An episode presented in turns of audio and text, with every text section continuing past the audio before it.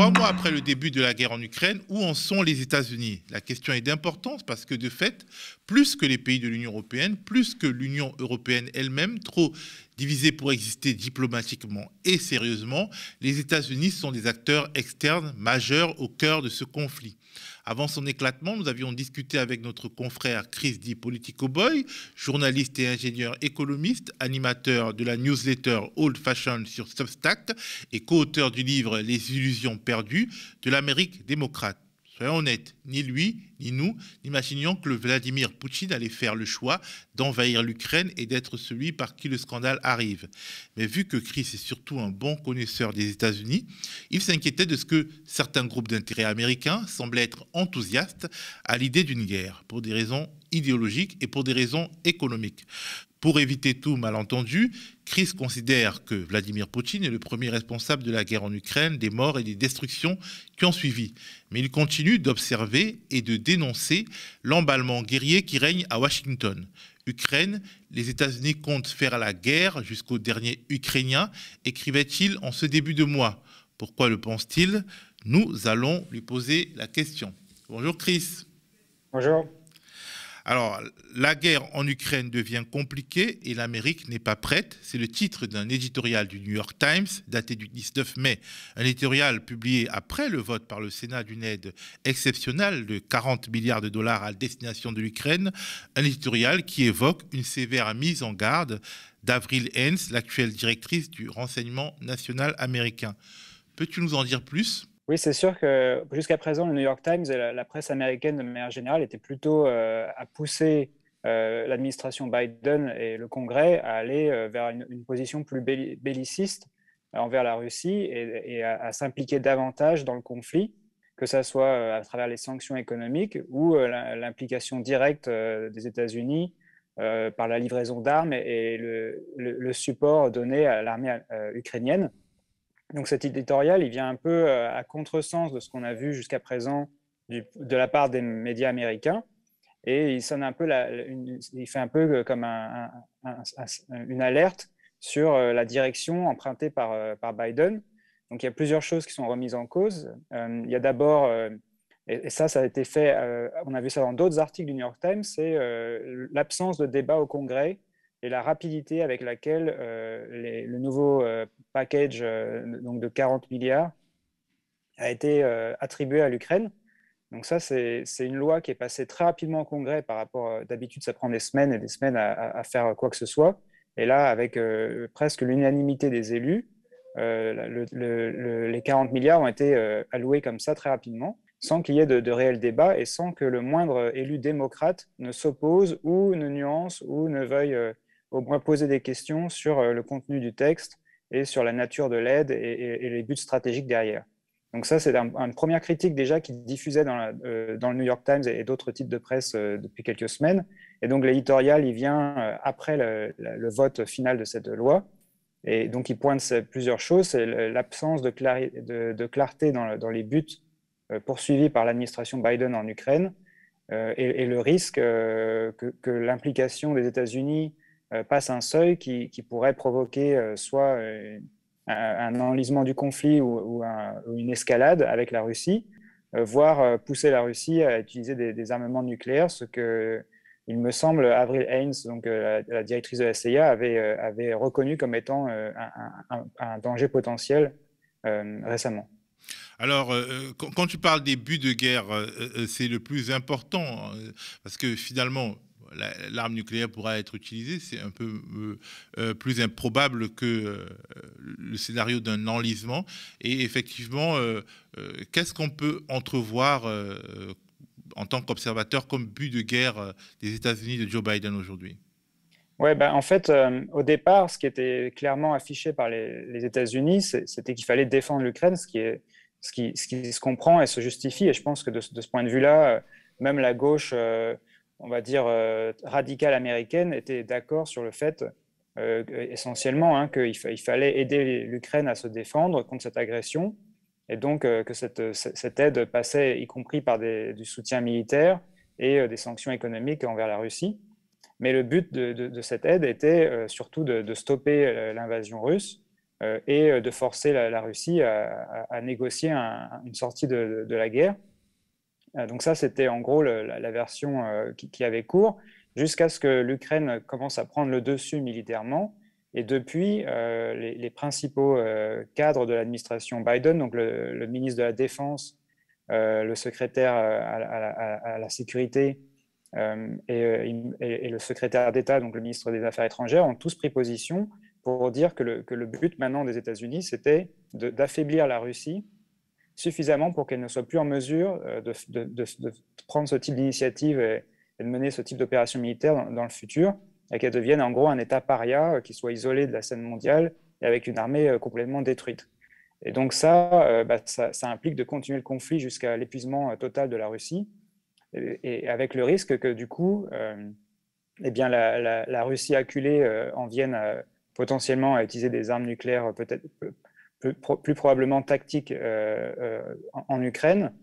Même si ça c'est un risque assez faible, c'est quand même un risque qui a été souligné. Et surtout que ça, poursuive le conflit sans chercher d'issue négociée au conflit.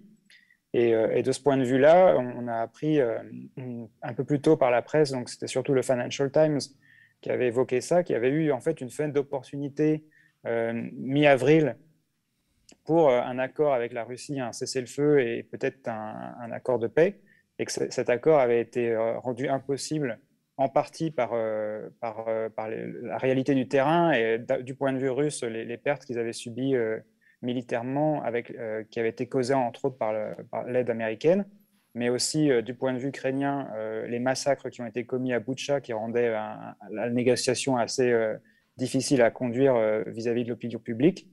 Mais il y avait aussi, d'après des sources ukrainiennes, le fait que, les, Occidentaux ont, indiqué à Zelensky qu'ils ne voulaient pas qu'il y ait de négociations à ce stade. Donc, c'est un peu ça que pointe le New York Times aussi dans cet éditorial, c'est-à-dire l'idée qu'en fait, euh, euh, non seulement euh, l'administration Biden et les États-Unis ne, cherchent pas à négocier avec la Russie, mais qu'ils pourraient même potentiellement s'opposer aux négociations que, Zelensky tenterait de faire de son côté. Donc, il serait tenté de, prendre Vladimir Zelensky comme une sorte d'otage et, l'empêcher d'aller vers ses propres résolutions.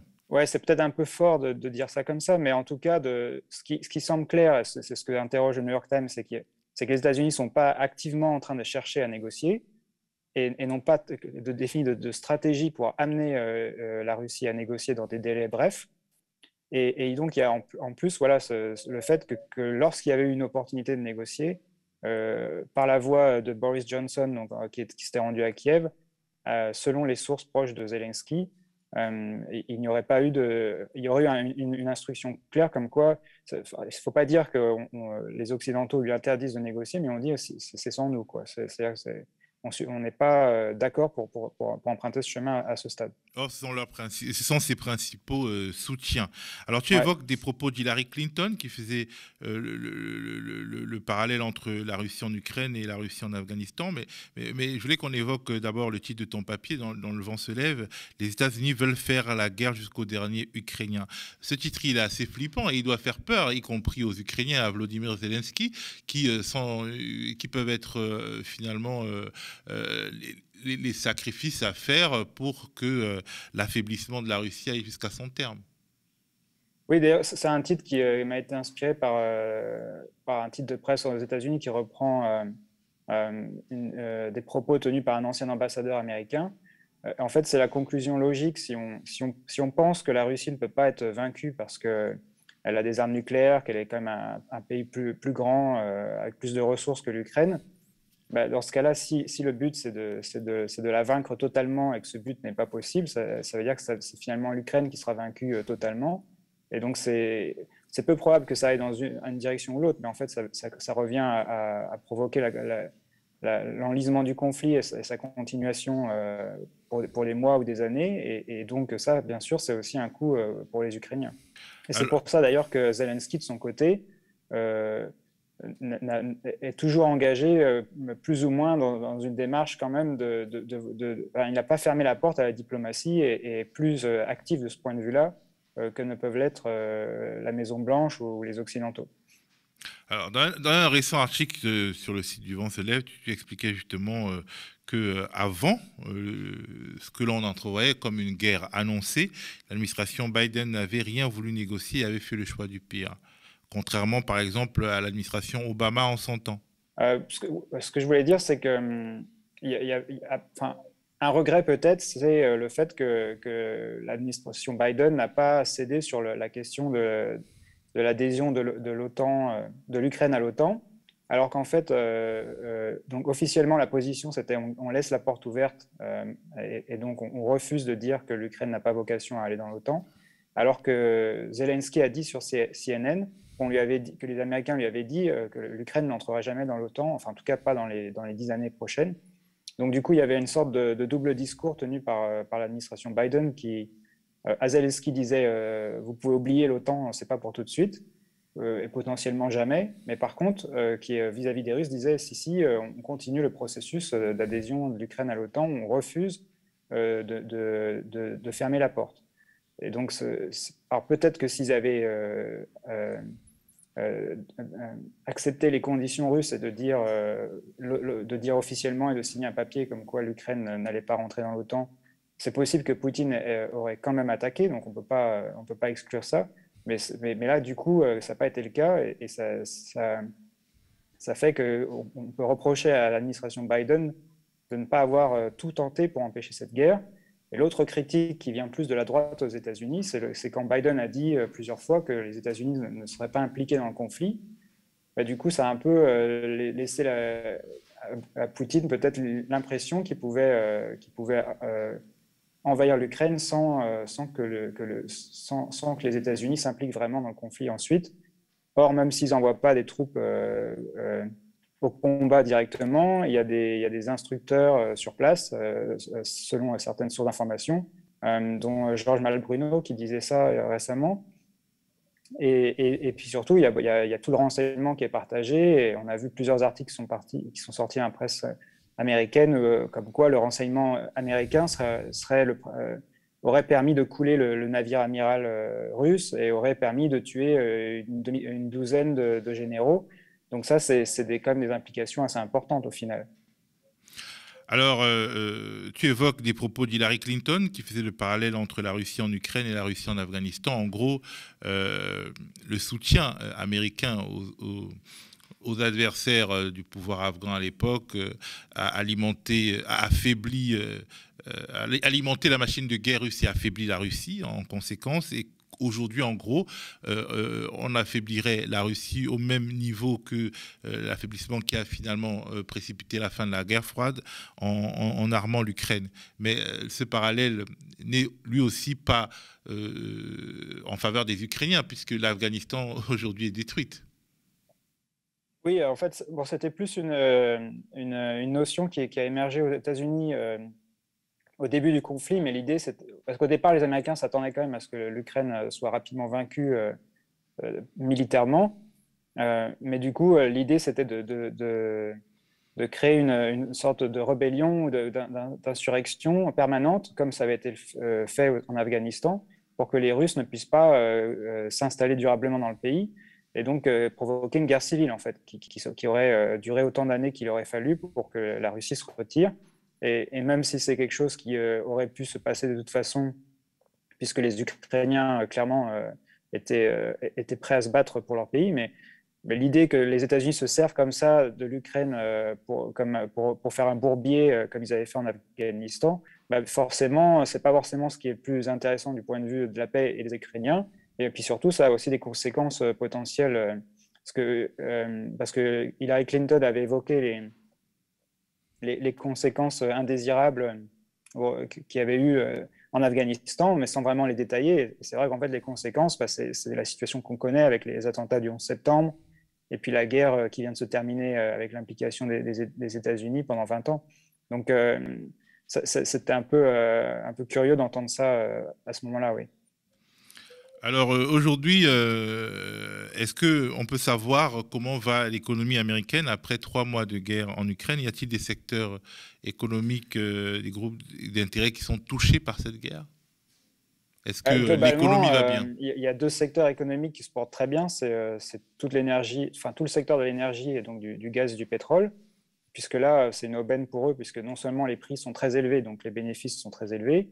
en plus, il y a eu des, on a vu des, des, déclarations dans les assemblées d'actionnaires comme quoi, en fait, des, des, grosses compagnies pétrolières américaines refusaient d'augmenter la production pour maintenir les prix à un taux élevé. Donc il y a vraiment une, manne qui est en train d'être récupérée là par, les entreprises américaines du, secteur. Et à côté, il y a bien sûr le secteur de l'armement où euh, on, a, vu euh, avant le, déclenchement du conflit déjà des, cadres du secteur d'armement qui se réjouissaient de la, de la, crise en disant que c'était une, opportunité pour des, bénéfices futurs. Et donc forcément, toutes ces livraisons d'armes qui sont faites par les États-Unis, c'est des milliards dans les poches euh, du complexe militaro-industriel. Et c'est aussi une opportunité, on a vu dans, le texte euh, qui vient d'être voté euh, pour les 40 milliards, il y a euh, une somme qui est dédiée au, test de, nouveaux équipements. Donc en fait, c'est un peu aussi vu comme un terrain d'entraînement ou de, de test nature pour certains types d'armes qui, sont, qui sont proposés par les, par les, par les, entreprises d'armement américaines. Donc c'est à la fois euh, bon pour les bénéfices et puis c'est bon pour euh, tester des armes qui pourront ensuite être vendues en plus grande euh, quantité à l'armée américaine. Donc il y, a, ces deux secteurs qui, se portent bien depuis le début du conflit. Et à côté, il y a tout le reste où, où l'inflation augmente encore aux États-Unis avec le, conflit, bien sûr, comme on le voit en France, que ce soit sur les prix de l'énergie, de l'alimentation et du reste. Et puis, il y a une inquiétude politique et c'est aussi un peu ça le sens de, l'éditorial du New York Times, c'est qu'en fait, la, position euh, de Biden vis-à-vis de l'Ukraine est, relativement impopulaire. Il me semble que c'est 45% d'Américains seulement qui, sont satisfaits de, la manière dont ils gèrent le conflit. Et donc, politiquement, c'est de plus en plus euh, difficile euh, de justifier qu'on dépense des milliards en Ukraine et qu'on ne dépense aucun milliard aux États-Unis face à la, montée de l'inflation et la crise et, euh, et, qu'en plus, cette poursuite du conflit euh, a un impact euh, aux États-Unis. Donc le, New York Times s'inquiétait en fait que la politique de Biden en Ukraine lui coûte les élections de mi-mandat, clairement, et avec toutes les conséquences que ça peut avoir ensuite. Alors, si je résume bien, tu me le dis, l'Américain moyen ne profite absolument pas de cette guerre. Il voit son niveau de vie et son pouvoir d'achat se dégrader avec l'inflation, mais en revanche, des secteurs économiques bien identifiés en profitent. C'est ça, et c'est des, secteurs économiques qui, euh, qui financent énormément les, les, élus. Donc on a vu, euh, c'était assez frappant, et, ça, et même le New York Times a dénoncé ça, ce qui est pourtant le New York Times est quand même euh, pas connu pour être un, journal qui prône la, paix et le non-interventionnisme, mais qui, qui s'inquiétait qu'aucun démocrate n'a mis en cause le projet de loi qui donc a été voté des 40 milliards d'aides à, l'Ukraine, euh, en, partie par crainte en fait d'être vu comme quelqu'un qui s'oppose euh, à, cet effort de guerre et donc qui serait euh, soit accusé d'être pro-Poutine ou qui, qui, s'attirerait ensuite les foudres de, ces industries qui, ont, qui, sont capables de, peser dans la balance des élections à travers les financements de la vie politique. Donc il y, a vraiment un, problème à ce niveau-là. Et euh, même s'il faut, faut, quand même noter que sur les 40 milliards, tout n'est pas euh, de l'aide militaire. Hein. Il y a aussi de l'aide économique pour, pour, traiter les réfugiés et, pour, les, pour, la diplomatie. Donc c'est seulement une partie qui va, qui va directement dans la poche des fabricants d'armes, mais c'est quand même des montants importants. Alors, euh, a priori, est-ce qu'on peut considérer que l'engagement des États-Unis ce, dans ce conflit peut créer une crise politique interne à terme à court, moyen ou long euh, terme? non, non, pas une crise politique, parce qu'en en fait, euh, euh, donc, au Congrès, on a bien vu qu'en fait, les deux partis sont d'accord avec cette politique. il y a seulement des élus républicains plutôt trumpistes ou marginaux, on va dire, ou, appartenant à l'aile libertarienne du parti, qui se sont opposés, qui ont voté contre, contre ces textes. Il me semble 11 sénateurs sur 100. Euh, et, euh, à peu près 50 élus à la Chambre, tous des républicains qui ont voté contre le texte. Donc c'est quand même quelque chose de très bipartisan et qui est soutenu par euh, un large spectre. donc de, ce point de vue-là, il n'y a pas de risque de crise politique. Par contre, c'est vrai que c'est une politique qui, nuit aux démocrates en vue des élections de mi-mandat. Et donc, la question après, c'est que le, Parti républicain étant, ayant beaucoup de difficultés avec la notion de démocratie depuis que Trump est passé par là, en particulier, ça inquiète, ça, pourrait, ça pourrait être un des éléments qui va provoquer une crise politique plus tard, mais ce n'est pas, pas un, élément en soi. Mais si justement euh, euh, le coût de la guerre devient insupportable aux yeux de l'opinion publique et, qu'elle a l'impression que euh, Biden fait à peu près n'importe quoi, peut-être qu'elle le remettra au pouvoir bah, celui qui finalement, par la voix des élus qui lui sont proches, n'a pas voulu s'impliquer dans cette guerre, c'est-à-dire Donald Trump. Oui, alors après, bon, faut, faut, voir d'abord que le, coût de la guerre, c'est difficile pour les Américains à le chiffrer parce que ça reste des montants assez faibles par rapport au budget euh, euh, du gouvernement américain. Quand parle du coût de la guerre, c'est l'inflation qui suit. Voilà, oui. Oui, parce que il faut, quand même noter qu'aux États-Unis, euh, comme ils, émettent leur propre monnaie, euh, c'est pas le pas le contribuable qui paye directement, c'est des emprunts que, c'est un peu de l'argent gratuit quoi. Ils, impriment de l'argent pour, pour ça, donc c'est pas forcément les budgets qui sont qui sont qui sont alloués à cette guerre ne vont pas au dépens d'un autre budget. Euh, par contre, oui, l'inflation, ça, c'est un problème. Et euh, après, euh, est-ce que ça peut, ça peut favoriser un retour de Trump? Oui, mais ça sera pas. les Américains sont pas sont pas particulièrement sensibles aux questions internationales. Donc, ils vont pas voter sur, sur l'Ukraine, mais par contre, effectivement, l'inflation, c'est clairement le principal problème dans la tête des Américains. Et donc, tout ce qui alimente l'inflation indirectement bah, favorise les républicains et potentiellement le, retour de Trump. Enfin, ça, c'est encore. Parce que le, Parti républicain lui-même n'est pas forcément euh, uni derrière Trump non plus. Donc, ça, c'est une autre question après. L'Europe et les États-Unis ont-ils vocation à prendre leur distance sur ce conflit ukrainien? Bah, euh, Ça, c'est. Enfin, ça, c'est pas à moi de le dire. Je. Euh, en tout cas, pour l'instant, ce n'est pas la direction qui est prise. Parce qu'au fond, euh, les États-Unis sont loin et ont une approche maximaliste, alors que les États-Unis, l'Europe, elle est proche, elle est diverse et, elle a des, des, approches diverses. Oui, mais après, la question, c'est aussi comment on sort du conflit. Et, euh, le problème, c'est que derrière, là, là, on parle des États-Unis, mais la Russie a aussi une position maximaliste. Et, et on ne sait pas jusqu'à où ils, vont, ils sont prêts à aller dans ce conflit la, vraie question, en fait, la vraie question, c'est comment on sort de ce conflit. Et pour l'instant, l'administration Biden n'a pas vraiment proposé de, feuille de route. Et c'est ça que lui reproche euh, le New York Times en particulier. C'est euh, idéalement, ce qui serait justifié, c'est de chercher le plus vite possible à obtenir un, accord de paix. Et, l'administration Biden n'a pas l'air d'être engagée dans cette direction.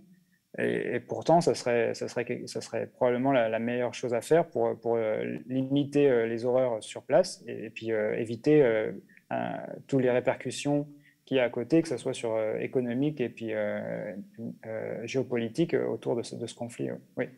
Merci beaucoup, euh, Chris, dit Politico Boy. Euh, je rappelle donc que tu es euh, journaliste et ingénieur économiste, ami du média, animateur de la newsletter Old Fashion sur Substack et co-auteur du livre Les illusions perdues de l'Amérique démocrate. Merci de suivre cette actualité pour nous. Merci à vous.